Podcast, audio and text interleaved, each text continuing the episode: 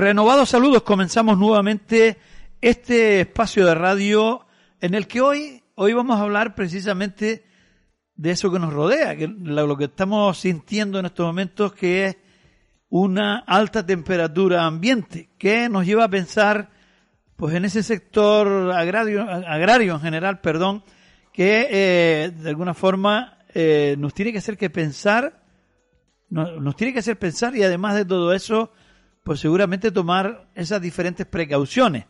Por ello, nuevamente con nosotros, nuestro colaborador habitual hoy nos va a aclarar esa relación que tienen tan estrecha los animales con la temperatura que los rodea o con la temperatura ambiente.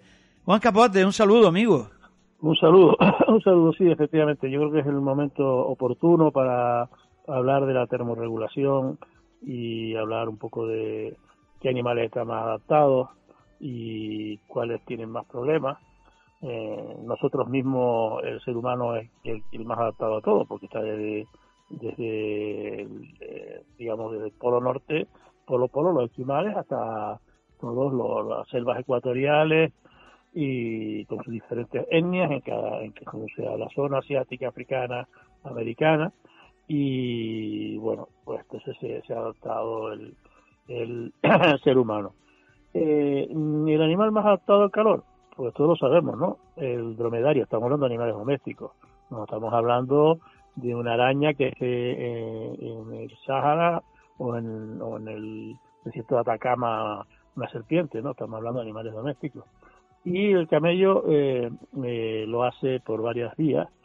Mm, esta adaptación al calor la tienen primero porque son perrumiantes, es decir, que tienen un buen eh, primer estómago grande donde el agua que está dentro permite una cierta termorregulación, pero tiene una cosa, que tiene una capacidad especial de irradiar por, por la noche, ¿no? Entonces, mucho calor que se acumula en el cuerpo el día, las noches allí son frescas eh, o frías incluso, y entonces eh, ese calor lo, lo, elimina. Es curioso, por ejemplo, que hay eh, elefantes en zona de mucho calor. ¿Y por qué es curioso? Bueno, porque la relación de elefantes es, es muy voluminosa, o sea, el, la superficie en relación al volumen total, eh, la menor superficie es la esfera. Y entonces eh, el, eh, esa esfera mmm, tiene un, un, un, interior, eh, una masa interior, en este caso pues de, músculos, eh, em, digamos, vísceras, etcétera, y, y, claro, no tiene la capacidad de regular como tendría una gacela, que es muy, mucho más estilizada, que también están por esa zona, o bueno, cualquiera de los, prácticamente los animales. ¿Qué hace el elefante para permitir una mayor termorregulación? Tener unas orejas, enormes. Esa, ese pabellón auditivo lo que le permite es eh, irradiar más, más calor y compensar la falta de superficie con relación al volumen. Entonces, eh, bueno, no, no, las tienen así para, para oírte mejor, como decía el cuento de Caperucita, sino porque tienen sus razones eh, metabólicas, ¿no? Y en ese sentido, otro de los animales, que, es el que más conozco y que quizás más nos interesa en Canarias, a lo mejor a nuestros oyentes de, de, de extranjeros o canarios que están en el extranjero, mm, me interesa algo menos, pero sé que a muchos les interesa la cabra. ¿no? La cabra ahí eh, es el único aspecto científico que yo he tratado, no que lo he investigado, pero que lo he tratado porque estuve en un tribunal de tesis sobre eh, la adaptación de la cabra a, al calor, ¿no? Entonces, eh, ¿cómo se hacía el experimento? Eh, fue en el Instituto Agronómico del Mediterráneo y estaba mm, dirigido por Gerardo Caja, que es un crack, de todavía ya está, le han dado un año más de mérito porque es que no puede vivir sin trabajar él dice quien no se estresa no progresa y fue mi director de tesis hace tiempo. Entonces, eh, este hombre mm, dirigió una, una tesis uh, sobre eh, la adaptación. Entonces, básicamente eran más experimentos y más. Los, los tenía animales monitorizados en, el, en, una, lo que llaman las aulas metabólicas, un sitio donde el animal uh, no se puede mover, y le iba subiendo la temperatura y veía la producción de leche, eh, bueno, no se puede mover la, capacidad de movimiento es muy poca para permitir la recogida de heces y orina eh, y mm, por supuesto después se pesan, después se ve la producción de leche y se iba subiendo la temperatura, no recuerdo exactamente cuál era el límite, ¿no? pero iba subiendo la temperatura y el animal bajaba la producción de leche, pero pasaban varios días con esa temperatura y volvía a subir. Y así y eran animales de raza murciano-granadina. Eh, en fin, que, que la cabra también con su gran volumen eh, de, rumen permite que todo ese agua le permite regular eh, perfectamente, perfectamente hasta cierto punto. Claro, si lo pone a 55 grados, olvídate, pero llevan a 40 y pico y los animales todavía estaban en, en estado productivo. Otro ejemplo que yo tengo Mm, eh, bueno, digamos que pues, eso lo conocí, y la jaula, vi el experimento y simplemente me leí lo, la tesis, ¿no? Que, los resultados, la discusión, las conclusiones y tal igual, porque era mi deber o, juzgarla, ¿no? Entonces, pues, pues lo hice y bien, estaba muy bien hecha la tesis. Otro ejemplo de, de cabras mm, eh, similar, pues las cabras canarias, lo tenemos que ir lejos, las majoreras concretamente. Eh, puede que la Tierra del Sur sea exactamente igual que la majorena en ese sentido, o cabría la posibilidad incluso que un poco mejor para ser más pequeña, tiene menos menos problemas de, ese tipo, ¿no? Pero también depende no, no solo lo pequeño, sino la relación rumen con el, tema de, eh, peso metabólico, o sea, el peso total, para hacerlo más, más entendible. Y eh, eso, la cabra majorera, pues ya lo hemos hablado, está perfectamente adaptada al trópico en, Venezuela, muy adaptada en Venezuela, y yo las he visto allí, por supuesto, dando leche, las he mandado, no yo, las he visto, pero las hemos mandado. Eh, conocemos eh, dos, envíos legales, sabemos que ilegalmente entraron un montón también, y de Canarias, y después eh, en Senegal. Y en Senegal, eso sí fue un proyecto que también lo he comentado, creo, donde llevamos 128 cabras majoreras y como 30 machos, por ahí más o menos. Eh, y eh, el, esos los repartimos en diferentes grupos y el grupo principal quedó en una en una cooperativa de mujeres eh, de mujeres mm, creo que también lo he dicho porque nos empeñamos que fueran mujeres porque las mujeres al fin y al cabo eran las que hacían ese trabajo y claro, ellos no querían, ellos querían ellos venir a los viajes, pero que las mujeres no vinieran, sino ellos. De hecho, pedimos que nos mandaran 10 mujeres y nos, no iban a mandar 10 hombres, ¿no? Entonces digo, pero oye, si, si, si no, no van a trabajar con las cabras, ellos van a estar pastoreando o, o, cogiendo a la sombra de la sombrilla, ¿no? O sea que, bueno, entonces eh, tenían esa cooperativa y llevamos animales pequeños.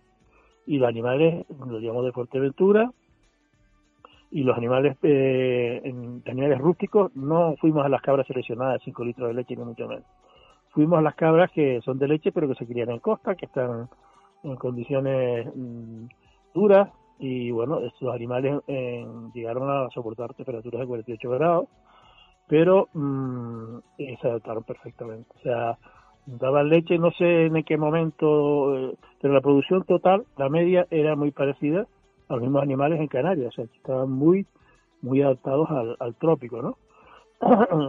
Entonces, al trópico o a subtrópico, zonas muy cálidas, que no necesariamente tiene que ser exactamente el Ecuador. En Ecuador también hay se adaptan bien, no son canarias, me gustaría, pero un follón con la frontera, trasladarla, llevarla, y ahí he visto, pues también como animales, curiosamente, unos animales que se adaptan muy bien al trópico, es el cochino, el cerdo, pero eso sí, tiene que ser trópico húmedo. El, cochino mientras tiene una charca donde revolcarse o un agua donde bañarse o, o, algo así, el animal está bien. De hecho, cuando Colón eh, se llevó los primeros animales, él se los llevó en el segundo viaje, porque por error no se los llevó en el primer viaje, con lo cual pasó lo que le pasó a la, tripulación, no se atrevían, los que allá no se atrevían, no les gustaba el curí, o sea, el curiel, que se come en, Ecuador, en, Cuba, no sé si se come ahora, pero en Ecuador eh, se come muy muy habitualmente es una carne bastante sabrosa. animales más grandes que los de aquí que se usan eso y lo usan los chamanes también. Pequeño paréntesis, ahí en, una, una de las chamán que visité, a mí, que los viajes, pues quien ha leído mis libros sabe que me gusta meterme en diferentes berenjenales. Voy a trabajar pero después aprovecho para hacer turismo, ver cosas y tal. Voy a visitar un chamán y el chamán tenía unos unos eh, unos curieles y cuando venía alguien afectado por, por por alguna enfermedad mental o lo que lo que fuera lo que ellos curan le el curiel y el hombre o la mujer empezaba a manosearlo a manosearlo y si el curiel el, curiel se moría eh, entonces eh, le había transmitido todos sus males y el hombre salía a la mujer y claro, después una amiga mía, catedrática allí, me dijo que compraba los curieles enfermos. O sea que, bueno, es una, una, una anécdota. Pero en todo caso, el cochino se adapta muy bien a eso. ¿Qué pasa con, con la oveja? Pues la oveja eh, mm, que se ha adaptado al trópico no es la oveja, la oveja que vemos en los nacimientos o, en, los rebaños de la Patagonia o por ahí, esos grandes rebaños, o la, haciendo transhumancia en la, en la península. Bueno, la oveja al principio, en verano, se le esquila. O sea, sin lana aguantan bien el calor, ¿no? El calor, ese calor mesetario, pero bueno, tampoco tanto, porque en ese momento están en los pastos de invierno, o estaban, que era en, León, venían de Extremadura, y en los altos de León, que era León, y allí estaba más fresco también. ¿Cuál es la oveja que se adapta al trópico? La nuestra, la aborigen, la que llevaron de Canarias, que llevó los Colón. Y, por cierto, volviendo a lo del cerdo, Colón, de, de los animales que se llevó, eh, eh nombraba al Fray Bartolomé de las Casas que el más que se había adaptado era al cerdo, al trópico. Porque tenía agua y porque tenía tubérculos donde comer. Las cabras y ovejas tienen un pasto muy leñoso, digamos, muy, muy, era, era hierba, pero con mucha fibra, con, con pocos alimentos, con poca capacidad de la cabra de escoger alimentos, y tardaron más en adaptarse, pero se terminaron adaptando también. Pero el, el, la oveja que se adaptó bien, la que se adaptó bien, fue la que se llevó de Canarias, una oveja sin lana, adecuada para aquello, porque claro, la lana la, no, no es como aquí, que periodos de, de calor que, que, se quitan, se esquilan los animales y periodos de frío que, que luego la crecer la lana, no, ahí calor es constante por eso toda la zona caribe está llena de ese tipo de, ovejas, de la cual hemos hablado en su momento aquí, y, y como saben, esa oveja es la que quedó de las Canarias y después se volvió a reintroducir en Canarias muchos años después. Y mm, bueno, ahora está la oveja de pelo canaria como una raza autóctona y que bueno, está muy ligada a, a zonas de calor porque son zonas normalmente de cultivos nuestros tropicales como el plátano, para producir un estiércol de primera de primera calidad. Las vacas y el vacuno, bueno, tenemos dos, dos góvidos, ¿no? El Bos taurus y el Bos indicus. Eh, bueno, góvidos tenemos más, porque el, la, familia es, creo que es propiedad o algo así. Entonces, el de Bos, de género Bos, eh, está el, los dos, ¿no? El Bos Taurus es el, el, el, de nuestro, la vaca nuestra, la que conocemos de las vacas canarias, las vacas escocesas, la vaca eh, frisona, que es la que produce leche, que llamamos holandesa, pues todas, ¿no? La Shorton, la Hereford, la charolesa, que son de carne todas ellas, y bueno, son animales que no se adaptan al trópico. ¿Por qué ha tenido más facilidad la cabra y nosotros adaptarse que la vaca? Bueno, una de las cosas debe ser por el volumen también, ¿no? Porque es un animal menos menos voluminoso, más pequeño, y, puede ser cuestión de eso. De hecho, las cabras eh, nativas de las zonas tropicales africanas es la cabra enana, que se llama, que aquí se ven en los, en los eh, zoológicos, se veía antes, por lo menos en Canarias, los zoológicos, la cabra enana, y se ven también mucho en los, YouTube y este tipo de, cosas que pasan ahora por, por WhatsApp y esto, y que se ve la cabrita jugando el cabritillo que sube, baja, como es muy pequeñito, es gracioso, ¿no? Bueno, pues es una cabra así, de, ese tipo. Y en, el, en el, esa es la cabra.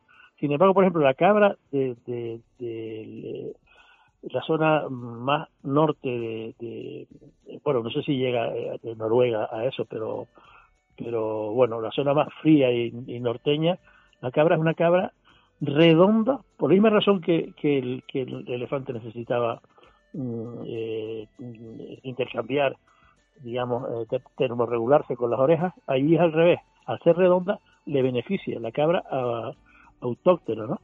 Y mm, entonces es, redonda, de color claro, y pequeña más bien, no pequeñita, pero bueno, no tan grande como las cabras de productoras de leche, pero en, en el en el eh, para su sitio eh, le, conviene perfectamente eh, ese tipo de volumen, ¿no? Que, que, la oveja, pues también, aparte de las vacas, el, bovino es de, de dos tipos, ¿no? El, el, Taurus y el Índico, y el que se adapta es el Índico, que es el Cebú. Perdón, Juan, para, para, para no irnos muy lejos de lo que comentabas antes, me gustaría hacer una pregunta para que la gente aclare un poco que esas discusiones, alguna que otra vez se dan, eh, para aquel que está fuera de, del mundo animal, lógicamente. Pero los ganaderos que esquilan, que esquilan una vez al año, o, o esquilan una vez, dos veces, o se hace una vez sola, en qué fecha se hace, qué función cumple, y no solamente el esquilado, sino el socolado, que se suele hacer por época, el socolado que es la, la pelada de la parte de atrás nada más, por motivos de diferentes enfermedades que puede adquirir el animal. Me gustaría esa parte aclararlo un poco, porque seguramente es lo que les extraña a la gente. Dice, de repente vemos a nuestra oveja canaria con ropa y al siguiente día la vemos eh, sin nada encima. Eh, ¿Cuándo se elige? ¿Por qué se elige? ¿Y qué función cumple realmente? Bueno, vamos a ver. Eh, lo habíamos hablado antes, efectivamente, eh, el chocolado Mm, puede ser por, por, por eh, limpieza, por dejar esa parte, pero también cuando van a ver la época de cubriciones si tienen si tienen eh, un momento eh, de facilidad, porque la lana, al fin y al cabo, hay que, facilitar la, la entrada del pene, ¿no? Entonces, eh, pero claro, lo que pasa es que eso, suele ser ya en Canarias, se suele ser con los animales de alquilados, con lo cual eso con no tendría sentido, pero eh, esto, básicamente, el, eh, lo que se hace en todas partes es el esquilado. Eh, el, el se hace por las razones que decíamos antes. Eh, la, la, lana, la lana, la lana, eh, no, le, no le permite aguantar esos calores que tiene la meseta peninsular, no se lo permite aguantar porque es, demasiado sofocante. Y entonces el, el, el, lo que se hace es eliminarla en principio para quitarles el, digamos, mm, ese abrigo, como, si, como nosotros ahora, estos días de calor, salimos con un abrigo puesto a la calle. Pero ojo, esto es relativo, no sabe, aquí no es, lo del huevo y la gallina, que, que el huevo y la gallina sí lo tengo claro, aquí no lo tengo claro, porque es que la lana era un valor tremendo. Entonces, se hacía, ¿por qué se hacía? ¿Para aprovechar eso y de camino tal o al revés? Yo creo que se hacía para mm, posiblemente se empezó a, utilizar la lana, eh, quitársela en el mejor momento, que era en verano, para que volviera a crecer, o antes del verano, perdón, y, venderla, porque la era una gran riqueza. El, imperio español estaba sostenido por la mesta y, por supuesto, por todo lo que se traía de América de, de, oro y de, bueno, de, lo que fuera de plata, pero la mesta era la potencia económica eh, nacional en la época de posterior a los reyes católicos y con un poder enorme, no dejaban los, los eh, prohibido exportar ningún animal de raza merina, que hoy por hoy todos los animales de carne, por derivado, son de raza merina, pero es que ah, eran, eran de, lana. O sea, se los llevaron para esquilarlos realmente, no para aprovechar la carne. Y de hecho, los machos no se notaban, porque producían, producían lana, lana pues, abundantemente y durante mucho tiempo y una calidad impresionante, con muy poca fibra y, entonces... Mm, eh, ¿qué, hay, ¿Qué hay también, Juan, aparte de esto, eh, que es una mezcla un poco de las dos cosas? La suarda. Suarda, bueno, esto son unas palabras prácticamente muy nuestras de la isla de Fuerteventura. Eh, suarda es la, esa, la, la, grasa que crea la propia lana por tenerla tanto tiempo encima que hace también un efecto, un efecto aislante o térmico, diríamos, en favor de, nuestros animales, ¿no? También aislante térmico y además da sabor al, adulto cuando lo matan. La carne tiene un poco de sabor a suarda, que de hecho el cordero de pelo nuestro mm, no le gusta a gente acostumbrada al cordero que está en la prisa, es una exquisitez el cordero, precisamente porque no tiene prácticamente ningún olor a suarda, eh, bueno, prácticamente nada, mientras que los otros empiezan a tener ese olor en, en la carne, pero desde luego es hacer una especie, como dices, de grasa, creo que es, o una grasa totalmente, es, eh, eh, produce otro efecto aislante también importante, ¿no? Como cuando Antes los nadadores se ponían cebo cuando no existían los trajes de, neopreno, se cebaban todo el cuerpo para, para mantener la temperatura, ¿no?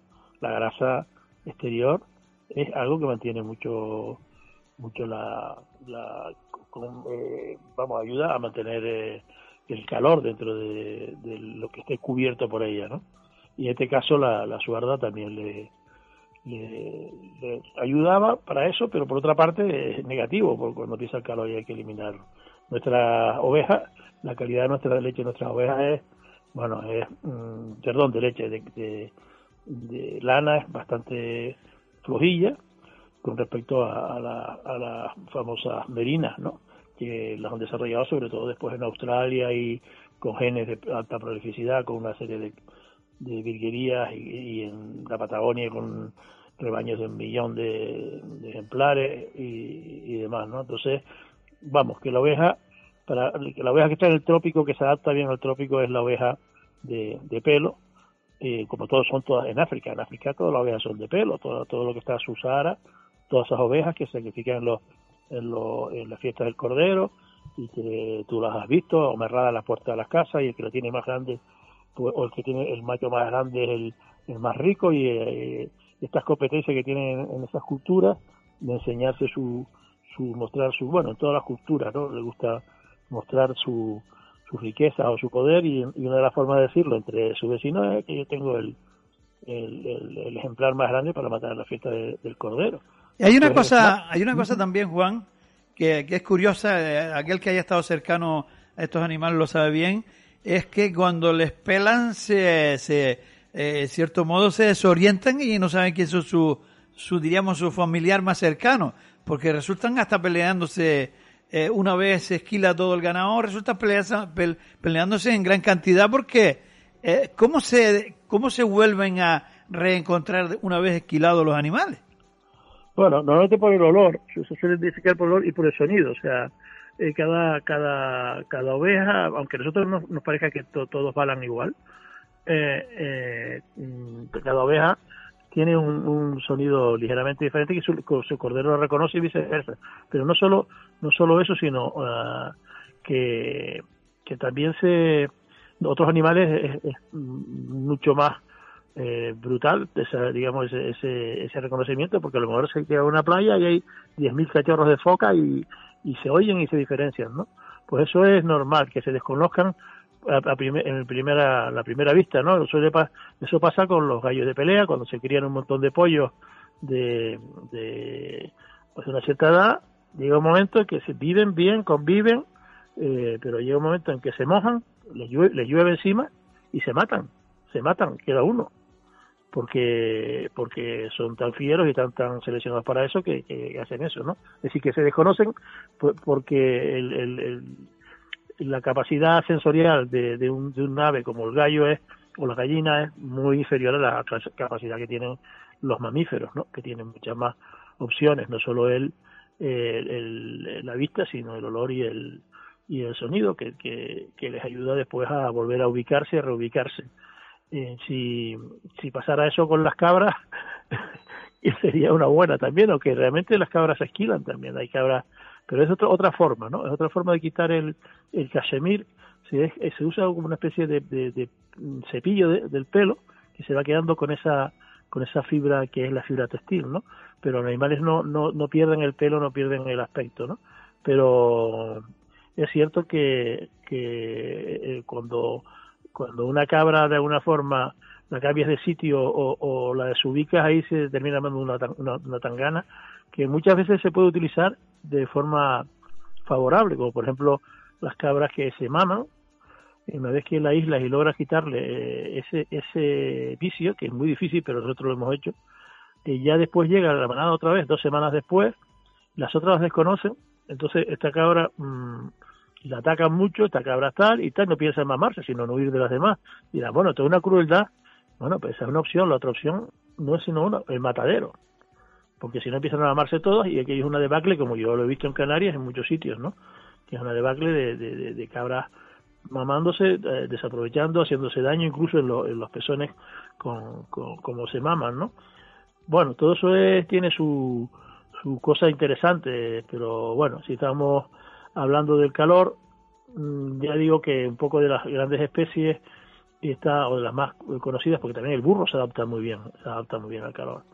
No sé si tendrá que ver también la oreja grande con eso como el elefante pero bueno podría ser pero eh, la verdad que por, por muy grande que la tenga la proporción con el elefante es, pequeña no pero el caso es que cuando hay un, desierto nos encontramos camellos cabras y, burros y al final el camello solo, ¿no? Pero cuando ya está la cosa muy muy mal, pero eh, el burro se adapta muy bien, el caballo menos, mucho menos, y, digamos que el bos indicus, el cebú, está, es, un animal de, de, digamos, de trópico. Salta mucho mejor a los eh, parásitos externos que están muchos en el trópico. Eh, hay cruces entre cebú y shorton y, y animales muy productivos de carne, eh, digamos, de bos eh, se pueden cruzar las dos razas sin ningún problema las dos, las dos especies y mm, eh, entonces el, el, eh, ese producto intermedio es el que pretende tener la adaptación al trópico para esas grandes mm, prados de Brasil y del Amazonas que desgraciadamente hacen que se produzca una deforestación importante, aunque no, no solo la ganadería, ¿eh? no, vamos a echar la culpa a la ganadería, pero bueno, o indirectamente sí, porque es que también es por hacer soja, no producir soja, que es un elemento que se utiliza casi al 100% en la, en la ganadería, ¿no? Entonces, el caso es que ese es el animal que buscan ellos para, para carne. Para mí, la carne, la calidad de carne de bovino está sobre todo en las razas británicas, es decir, la, el Angus argentino, que es el Aberdeen Angus de Escocia, que se explota en Argentina, o el Shorton o el Hereford eh, porque tiene una carne más infiltrada, pero y la otra carne mm, es de menor calidad, pero la hamburguesa la aguanta todo y la hamburguesa es la carne que más se come hoy por hoy, ¿no? Y hay una cosa que, que, no, que yo no quiero por lo menos dejar atrás, eh, nuestro querido camello o dromedario en Canarias, pues, o sea, en Canarias camello eh, se puede confundir fácilmente con un dromedario eh, si hablamos entre los propios canarios, como decíamos, porque siempre se le ha llamado camello canario a, ese dromedario tan noble, tan tranquilo, eh, aparentemente, cuidado, porque también eh, los conocemos de, con un poquito de mal humor, eh, porque también podríamos hablar que si genera, las altas temperaturas generan mal humor en los animales, porque los humanos cuando estamos incómodos solemos tener quizás un humor distinto, puede pasar esto en los animales, y el camello, que tan peculiar es para aguantar esas altas temperaturas, sin con esos largos periodos sin, sin beber, por ejemplo? Eh, bueno, no, no, lo, no lo sé. Yo creo que el camello será en todo caso el menos porque el más adaptado, pero no tengo, no tengo constancia de nada. Ahora sí sé que hay un desasosiego en los animales con las altas temperaturas. Eh, están eh, inactivos, eh, inapetentes, eh, etcétera, ¿no? Entonces, eso, el problema está que la alta temperatura tampoco te lleva a estar activo para, para tener un comportamiento agonístico, es para estarte peleando con otros, ¿no? Pero, pero vamos, está, hay una incomodidad en el animal que alguno puede ponerlo de mala leche, a nosotros sí nos pone de mala uva cuando, cuando estamos incómodos, ¿no? Pero eh, ahora, eh, con estos calores, lo que te apetece es quedarte en tu casa y ponerte delante un ventilador o un aire acondicionado y ya está, no ir ahí a, a discutir tema bien sea científico, de negocio o, a pelearte con nadie, ¿no? Entonces, yo creo que un poco va por ahí. Yo todos vemos, ¿no?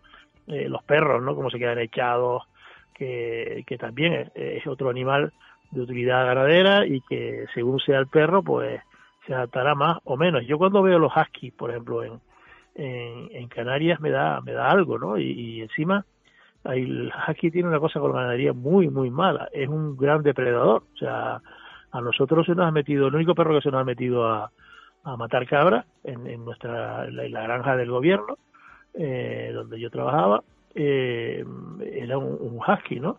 Yo sé que en Fuerteventura estuvieron persiguiendo a un husky que estaba tenía asoladas a la cabra de costa. Son perros que no, o, un San Bernardo, son perros enormes, de volumen, eh, que están, este, sufren en eso. Sin embargo, un perro más obrero aguanta muy bien el, las calufas, ¿no? Del calor, el, un perro podenco canario también es otro perro que aguanta muy bien. El, el, el quizás el más curioso es el pastor garafiano porque es un perro que es peludo, pero que en verano está en la cumbre con las cabras, estaba durante cientos de años en las cumbres con las cabras y ahí es una zona de, de, mucho calor, o sea que, bueno, lo ve uno con la lengua afuera, pero es que está transpirando, lo, lo normal, como las gallinas con el pico abierto, parece que están, si nosotros estamos con el pico abierto y con la boca abierta, estamos mal, las gallinas no, están haciendo el pico abierto es su modo de termorregularse, ¿no? Como el perro, eh, la lengua también, ¿no? O sea, eso, eso es, y la respiración, muchas veces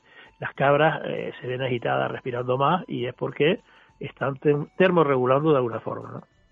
Bien, pues yo creo que el paseo, el paseo ha sido bastante interesante. Seguramente si, siguiéramos hablando de muchas de las especies, veríamos que el calor le afecta tanto o más en algunos casos que al propio humano, que somos capaces de diferenciar una alta temperatura o buscar soluciones para ella y pues refugiarnos bien de lo que puede ser esto, de eso que le llamamos y, y lo llamamos muy a la ligera, de esos golpes de calor que pueden matar desde una persona a cualquier animal, grande, pequeño, mediano o de cualquier raza que de la que hablemos, ¿no? Por lo tanto, yo creo que hemos dado ese pequeño paseo adaptándolo un poco al tiempo que estamos viviendo en estos días, que no es nuevo eh, para la sociedad, para los humanos, ni para, tampoco, tampoco para los animales, lógica, lógicamente, porque hemos tenido periodos de, de altas temperaturas, muy, muy altas, en las distintas etapas, en distintos periodos de miles de años atrás.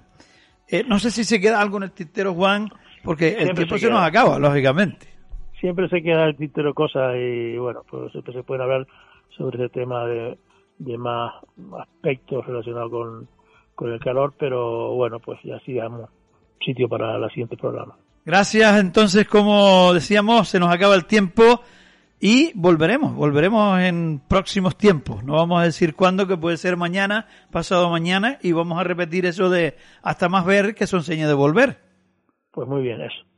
Queda dicho.